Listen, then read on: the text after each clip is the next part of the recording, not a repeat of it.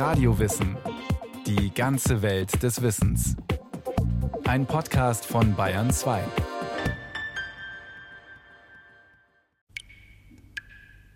Es tropft, gluckst, gurgelt, murmelt, rieselt, plätschert, prasselt, sprudelt, siedet, tost, wirbelt und wallt, brodelt und brandet, es dampft, verdunstet und gefriert. Wasser ist Leben. Das Prinzip aller Dinge ist das Wasser. Aus Wasser ist alles und ins Wasser kehrt alles zurück. Wusste schon der griechische Philosoph Thales von Milet. Wasser, H2O, zwei Teile Wasserstoff, ein Teil Sauerstoff, ist die einzige chemische Verbindung, die in der Natur als Flüssigkeit, als fester Körper und als Gas vorkommt. Wasser, Eis und Wasserdampf. All diese Aggregatzustände braucht das Wasser für seine große Reise. Der Wasserkreislauf wird angetrieben von der Sonne. Sie lässt das Wasser in den Ozeanen, Flüssen und Seen verdunsten. Weil der Wasserdampf leichter als die Luft ist, steigt er in die Atmosphäre. Hier kondensiert er und fällt als Regen, Schnee oder Hagel auf die Erde. Ein Teil des Niederschlags verdunstet über die Vegetation in die Atmosphäre, der andere Teil versickert im Boden und speist das Grundwasser sowie Flüsse, Seen und Meere. Der Kreislauf beginnt von neuem. Wasser ist ein außergewöhnlicher Stoff mit vielen speziellen Eigenschaften. So hat es die größte Oberflächenspannung, die höchste Wärmekapazität aller Flüssigkeiten und es hat die Fähigkeit, andere Substanzen in sich aufzulösen. Diese Eigenschaften sind in der Struktur der chemischen Verbindung begründet. Ein Wassermolekül besteht aus zwei Wasserstoffatomen und einem Sauerstoffatom. Die drei Atome sind gewinkelt angeordnet und tragen gegensätzlich geladene elektrische Pole. Diese Dipolnatur wirkt auf die Nachbarmoleküle. Die Ladungen ziehen sich gegenseitig an und es bilden sich Wasserstoffbrückenbindungen. Und das macht dann eine relativ starke Bindung, die dann auch dazu führt, dass wir, wenn wir einen Kontakt mit einer Oberfläche haben, zum Beispiel der Atmosphäre, also der Luft, dann tatsächlich auf diesem Wasser auch Objekte sehr vorsichtig platzieren können. Professor Thorsten Schmidt, Vorstandsvorsitzender der Wasserchemischen Gesellschaft in Mülheim, über eine der ungewöhnlichen Eigenschaften des Wassers, die große Oberflächenspannung, die es sogar ermöglicht, dass kleine Lebewesen auf dem Wasser wandeln können. Das können kleine Tiere sein, aber man kann das auch sehr schön zu Hause nachvollziehen, ein kleines Experiment äh, zu Hause. Wenn man ein bisschen geschickt ist, dann kann man beispielsweise auch Büroklammern schwimmen lassen auf der Oberfläche des Wassers aufgrund dieser großen Oberflächenspannung. Und wenn man dann einen Tropfen Spülmittel da reinmacht, dann sinkt die Oberflächenspannung und die Büroklammer versinkt. Bei der Reaktion von Wasser mit anderen Stoffen gibt es ebenfalls eine Besonderheit. Vor allen Dingen ist Wasser ein sogenannter Ampholyt, das heißt, es kann sowohl sauer wie eine Säure, Essig oder auch basisch, also wie eine Seifenlösung, reagieren und damit einen sehr großen Bereich des pH-Wertes, mit dem wir diese Stärke der Säure oder Base messen, überstreichen. Und das ist eigentlich eine der wesentlichen chemischen Eigenschaften, die für Reaktionen mit Stoffen verantwortlich sind. Unsere Erde ist zu über 70 Prozent mit Wasser bedeckt. Den größten Anteil davon, 97 Prozent, macht das Salzwasser in den Meeren aus. Die restlichen drei Prozent sind Süßwasser. Allerdings sind davon wiederum rund 70 Prozent gebunden in Gletschern im ewigen Eis von Nord- und Südpol. Nur etwa 30 Prozent von diesen drei Prozent sind sauberes Grundwasser. Wo kommt das Wasser auf der Erde her? Die Wissenschaft kann diese Frage bis heute nicht eindeutig beantworten.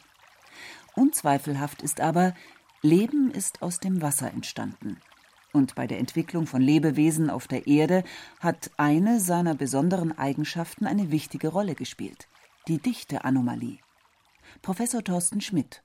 Wasser hat die größte Dichte bei etwa 4 Grad Celsius und nicht wie fast alle anderen Flüssigkeiten an dem Punkt, wo es dann in den Festzustand übergeht, also gefriert. Das wäre bei 0 Grad der Fall. Wenn das Wasser die Dichteanomalie nicht hätte, würde das bedeuten, dass alle unsere Gewässer von unten nach oben zufrieren. Wir hätten dann die ganzen aquatischen Organismen und Lebewesen am Ende eines starken Winters irgendwo auf dem Eis oben drauf liegen, aber nicht mehr lebend im Wasser darunter. Das heißt, nur wegen der Dichteanomalie des Wassers, weil Wasser von oben nach unten zufriert, war es möglich, dass während Zeiten, in denen es besonders kalt war, also Eiszeiten beispielsweise, dann auch während äh, ausgedehnter Kälteperioden das Leben im Wasser überleben konnte. Wasser hat Philosophen zu allen Zeiten inspiriert. Man kann nicht zweimal in denselben Fluss steigen.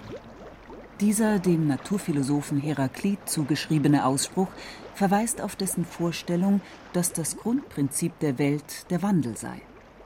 Das Symbol der ständigen Veränderung der Wirklichkeit sowie des Menschen war für ihn das fließende Wasser. Platon hat aus der Flusslehre Heraklits später den berühmten Aphorismus kreiert: Pantarei, alles fließt. Im 5. Jahrhundert vor Christus nannte der Grieche Empedokles die vier Elemente Feuer, Luft, Erde und Wasser die Wurzeln aller Dinge. Er sah sie als ewig existierende, unveränderliche Substanzen, die sich mischen. Bald wächst ein einziges aus mehreren Teilen zusammen, bald werden aus dem einzigen wieder mehrere Teile. Dieser ewig dauernde Vorgang hört niemals auf. Empedokles ordnete den vier Elementen Gottheiten zu, dem Flüssigen die sizilianische Nymphe Nestis. Sie spendet mit ihren Tränen Wasser, die auch als befruchtender Regen gedeutet wurden. Wasser bringt Fruchtbarkeit und Wohlstand. Deswegen wurde sein Ursprungsort, der Quell, in vielen Religionen und Mythen des Altertums als Heiligtum verehrt. Auch glaubte man, dass sich in Quellen, Brunnen oder Teichen ungeborene Kinder verbergen, aus denen sie die Hebammen holten. In der Sagenwelt wimmelte es von verführerischen Quell- und Flussnixen, von Wasserfrauen, die Undine oder Melusine heißen. In der keltischen Mythologie finden sich böse Wassergeister, wie sie zum Beispiel Jethro Tull besingen in Kelpie.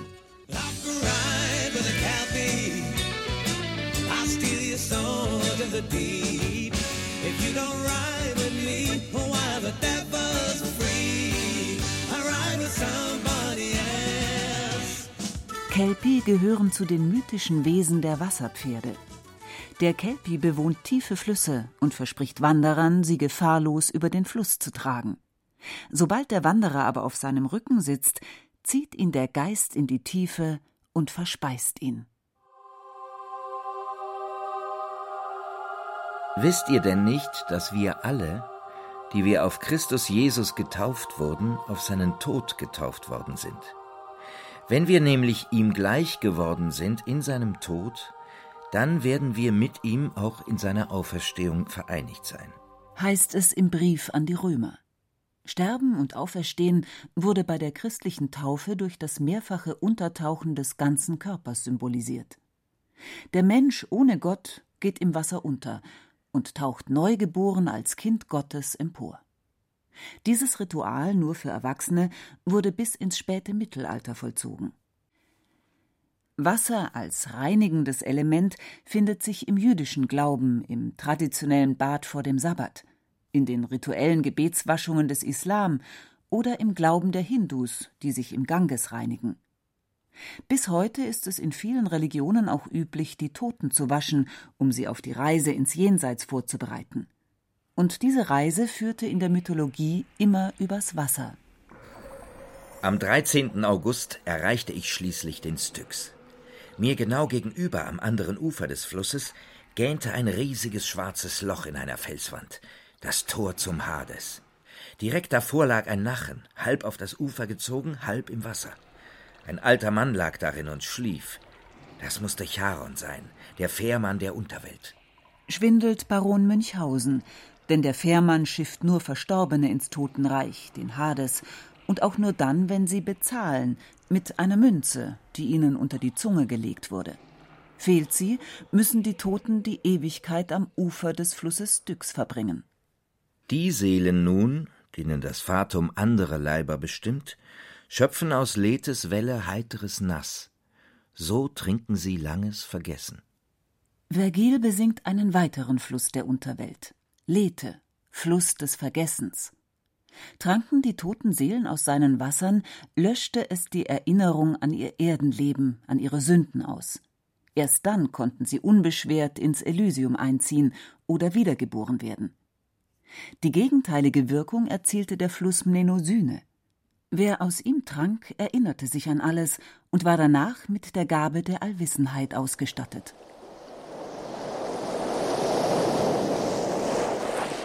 Im Gegensatz zum lichten Element Feuer nimmt im Mittelalter das Wasser die Position des Dunklen ein.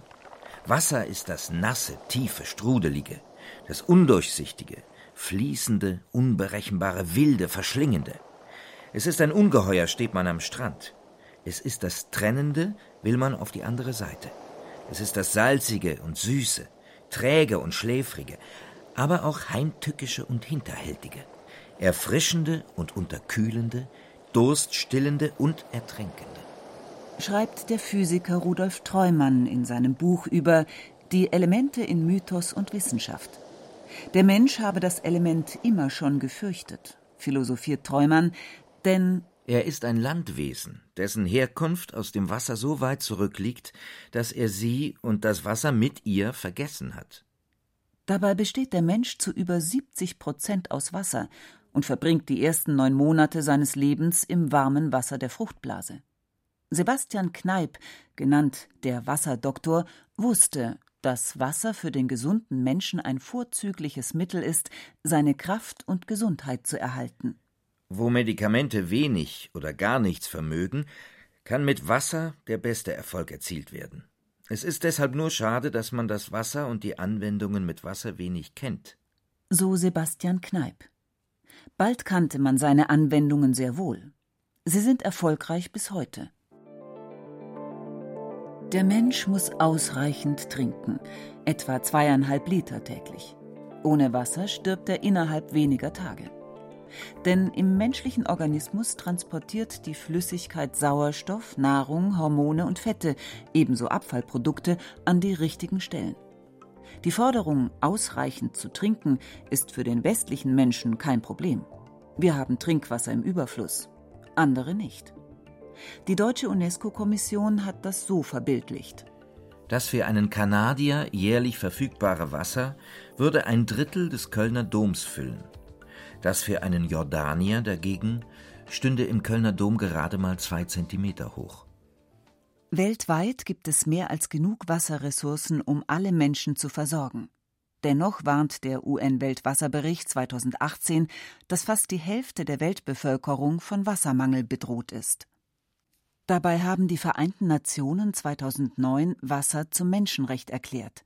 Wörtlich heißt es Die Generalversammlung erkennt das Recht auf einwandfreies und sauberes Trinkwasser und Sanitärversorgung als ein Menschenrecht an, das unverzichtbar für den vollen Genuss des Lebens und aller Menschenrechte ist. Das ist einmal eine schlechte Bewirtschaftung von Wasserressourcen. Wir verschwenden zu viel Wasser. In Deutschland ist da sehr viel passiert in den letzten Jahren, aber wir haben da noch weiteren Einsparbedarf. Es ist zum anderen einfach ein mangelndes Bewusstsein oder eine mangelnde Bildung in der Bevölkerung, aber auch unter den Entscheidungsträgern, wie man sinnvollerweise mit Wasser umgeht, um die Wassernutzung in der Zukunft sicherer und nachhaltiger zu gestalten. Dr. Johannes Kuhlmann, Leiter der Abteilung Klima und Wasser der Weltmeteorologieorganisation WMO in Genf. Welche abstrusen Auswüchse Wasserverschwendung annehmen kann, illustriert der Wissenschaftler an folgendem Beispiel.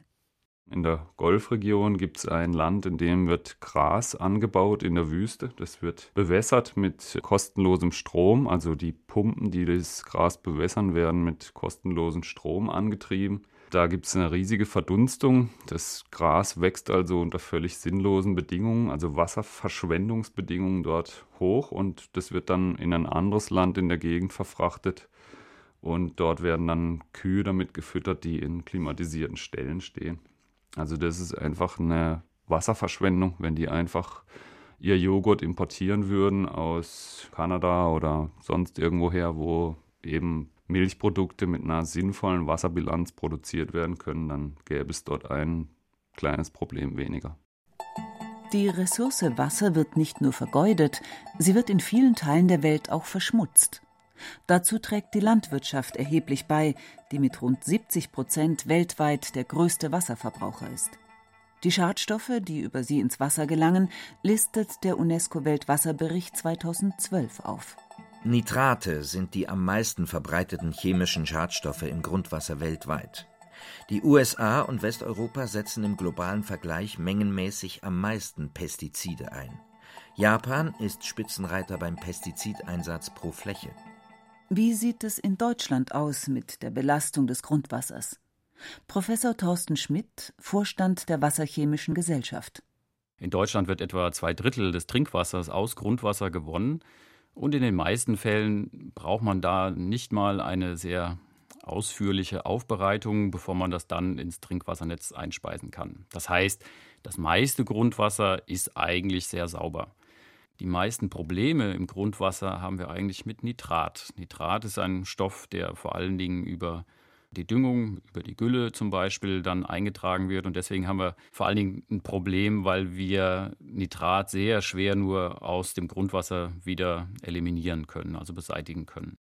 Darüber hinaus, so die UNESCO, fließen weltweit 80 Prozent der städtischen Abwässer unbehandelt in Flüsse, Seen und Meere, mit erheblichen Auswirkungen auf die Ökosysteme. Ein schweres Erdbeben in Südasien hat tausende Menschen in den Tod gerissen. Das Seebeben löste meterhohe Flutwellen aus, die ganze Küstenregionen verwüsteten. Es war, als hätte ein Dämon den Indischen Ozean in die Hand genommen und über tausende von Kilometern ringsum Richtung Land geworfen. Eine Monsterwelle biblischen Ausmaßes im Jahr 2004. Eine der bisher schlimmsten Tsunami-Katastrophen der Geschichte. Mindestens 230.000 Menschen in acht asiatischen Ländern wurden getötet. 2011 traf ein Tsunami mit einer Höhe von bis zu 23 Metern die ostjapanische Küste und löste später auch die Nuklearkatastrophe von Fukushima aus. 90 Prozent aller Naturkatastrophen, so die UNESCO, haben mit Wasser zu tun. Im Jahr 2050 werden geschätzt 1,6 Milliarden Menschen regelmäßig vom Hochwasser bedroht sein. Der durch den Menschen herbeigeführte Klimawandel trägt erheblich dazu bei, sagt Johannes Kuhlmann. Also der Klimawandel wird auch in Deutschland Auswirkungen auf die Wasserverfügbarkeit haben. Das sehen wir daran, dass eben zum Beispiel der Schnee anders schmilzt, dass sich unsere Wasserführung in den Flüssen schon messbar verändert. Also wir haben jetzt früher den Abfluss aus der Schneeschmelze. Der kam bei uns früher im Juni, der kommt jetzt eben ein paar Wochen früher. Und wenn sich weiter unser Klima verändert, wird sich weiter die Umweltbedingungen in unseren Flüssen ändern. Erst kommt die große Flut, dann die große Dürre, warnen Wissenschaftler. Der norwegische Historiker und Hydrologe Terje Tvedt beschwört folgende Vision, wenn durch die Erderwärmung die Gletscher des Himalayas schmelzen. Große Teile Indiens werden zunächst mit Hochwasser und danach mit Dürren zu kämpfen haben, weil 37 Prozent der großen Flüsse des Landes aus dem Himalaya kommen und 45 Prozent des Wassers im Ganges aus den dortigen Gletschern stammen. Man hat errechnet, dass der Ganges von Juli bis September zwei Drittel weniger Wasser führen wird, wenn die Gletscher verschwinden.